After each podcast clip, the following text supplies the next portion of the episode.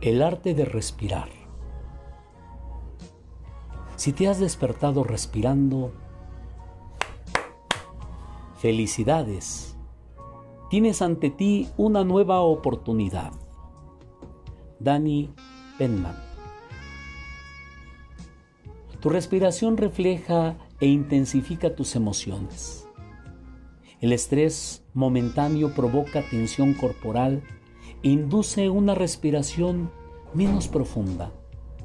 Una respiración más superficial reduce los niveles de oxígeno en la sangre, acción que el cerebro percibe como estrés. La respiración se acelera y se torna más ligera. Los niveles de oxígeno descienden aún más. El corazón se acelera. El cerebro se siente más estresado. Una inspiración y una expiración armoniosa van a estimular el sistema nervioso parasimpático. Hormonas relajantes circulan a través del cuerpo. Se calman los pensamientos, las sensaciones y las emociones negativas. Empiezas a respirar más lenta y profundamente.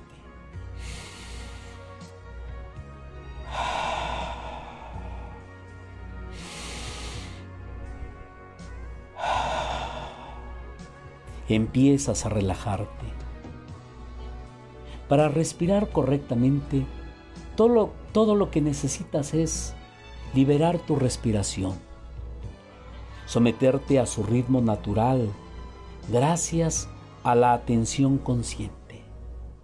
Percibe cómo el aire entra y cómo es que sale de tu cuerpo.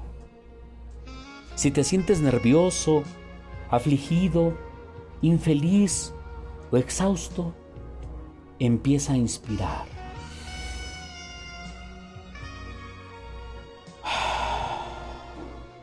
Ahora expira conscientemente. El arte de la respiración consiste en prestar atención al aire que entra y sale de tus pulmones de una manera muy especial. No es más difícil que sintonizar periódicamente nuestra respiración mientras prestamos atención a los pequeños placeres de la vida diaria. Significa percibir los colores, los sonidos, los olores y las texturas que te rodean y paladear los sabores, los aromas de los alimentos y las bebidas. Recuerda que gran parte de las dificultades de la vida solo son la mitad de malas de lo que parecen, mientras que las cosas buenas de la vida son dos o tres veces más intensas. Extracto del libro El arte de respirar de Danny Penman.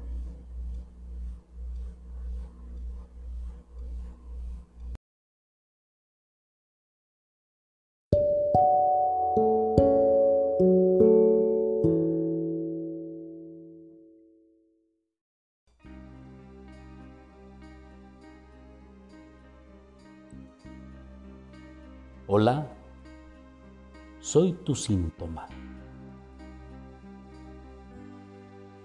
Yo, el síntoma, simplemente intento hablarte en un lenguaje que comprendas y que entiendas. Me mandas a dormir con medicinas, me mandas callar con tranquilizantes, me suplicas desaparecer con antiinflamatorios me quieres borrar con quimioterapias. Intentas día con día taparme, sellarme, callarme. Y me sorprende ver que a veces hasta prefieres consultar brujas y adivinos para que de forma mágica yo me vaya de tu cuerpo. Cuando mi única intención es darte un mensaje y soy totalmente ignorado. Sueño por horas, por días, por semanas, por meses, por años, con salvar tu vida. Y tú te quejas porque no te dejo dormir, porque no te dejo caminar, porque no te dejo trabajar, porque sigues. Soy la enfermedad. ¿Qué cosa más absurda? No confundas las cosas. Tú vas al médico y pagas por decenas de consultas médicas. Gastas dinero que no tienes en medicamentos, solo para callarme. Yo no soy la enfermedad, soy el síntoma. ¿Por qué me callas? Cuando soy la única alarma que te está intentando salvarte. La enfermedad, la enfermedad eres tú, es tu estilo de vida, son tus emociones contenidas. Eso sí es la enfermedad. Deberías darte la oportunidad de preguntarte a ti mismo, ¿Por qué apareció este síntoma en mi vida? ¿Qué querrá decirme? ¿Por qué está apareciendo este síntoma ahora? ¿Qué debo cambiar en mí para que yo no necesite de este síntoma? Si dejas este trabajo de investigación solo a tu mente, la respuesta no te llevará más allá de lo que has hecho años atrás. Debes consultar también con tu inconsciente, con tu corazón, con tus emociones. Por favor, cuando yo aparezca en tu cuerpo, antes de correr al doctor para que me duerma, analiza lo que trato de decirte. De verdad que por una vez en la vida me gustaría ser reconocido por mi trabajo, por mi excelente trabajo y entre más rápido hagas conciencia del porqué de mi aparición en tu cuerpo, más rápido me iré. Poco a poco descubrirás que entre mejor investigador seas, menos veces vendré a visitarte. Y te aseguro que llegará el día en que no me vuelvas a ver ni a sentir. Al mismo tiempo que logres ese equilibrio y perfección como analizador de tu vida, tus emociones, tus reacciones, tu coherencia. Te garantizo que jamás volverás a consultar a un médico ni a comprar medicinas. Por favor, déjame sin trabajo. ¿O piensas de verdad que yo disfruto haciendo lo que hago? Te invito a que reflexiones cada vez que me veas aparecer y sepas el motivo de mi visita. Te invito a que dejes de presumirme con tus amigos y con tu familia como si yo fuera un trofeo. Estoy harto de que digas, ay, pues yo sigo con mi diabetes. Ya ves que soy diabético.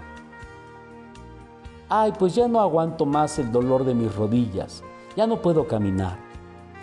Ay, yo siempre con mis migrañas. Por favor, haz conciencia, reflexiona y actúa. Entre más pronto lo hagas, más pronto me iré de tu vida. Autor desconocido. Compartido por Lili Aguiar. Fuente UNAM. Sin prejuicios.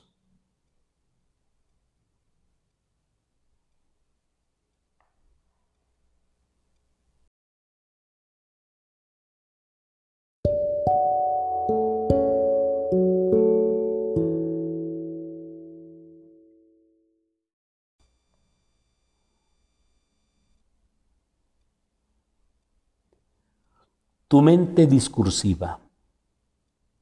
¿Cómo girar tus conversaciones? En nuestra cabeza hay un ruido de fondo continuo, como si estuviéramos escuchando la radio. Es el conjunto de comentarios. La mente comenta lo que está pasando, lo que se está viviendo y lo que estás pensando.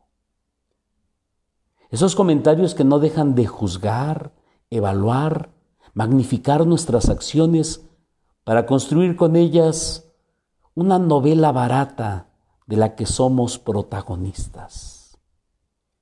Generalmente no estamos viviendo plenamente, no estamos conectados con la realidad, no vivimos el hoy, estamos viviendo de lo que nos dicta esa mente discursiva.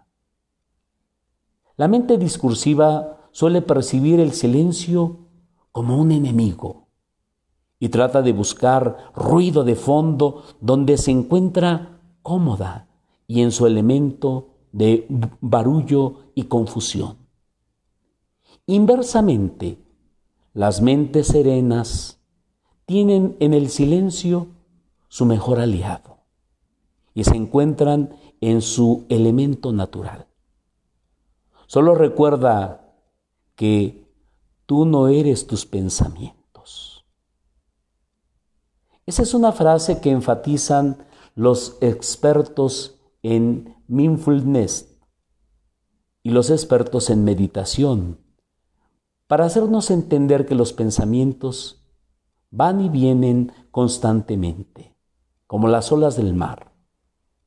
Y sí, pueden hacernos sufrir mucho por cosas que ni siquiera han ocurrido o que ni siquiera existen. Pero solo son pensamientos, no realidades. Y si consigues control sobre ellos, puedes hacer que pierdan su poder. Lo ideal para aquietar la mente discursiva es la meditación. Pero si tu vida es agitada, al menos ejerce la respiración consciente. Cada pensamiento que generas cambia el ritmo de las tomas de aire. Un ejemplo muy claro es cuando te sientes feliz. La respiración es rítmica y cuando sientes estrés se vuelve irregular y se entrecorta.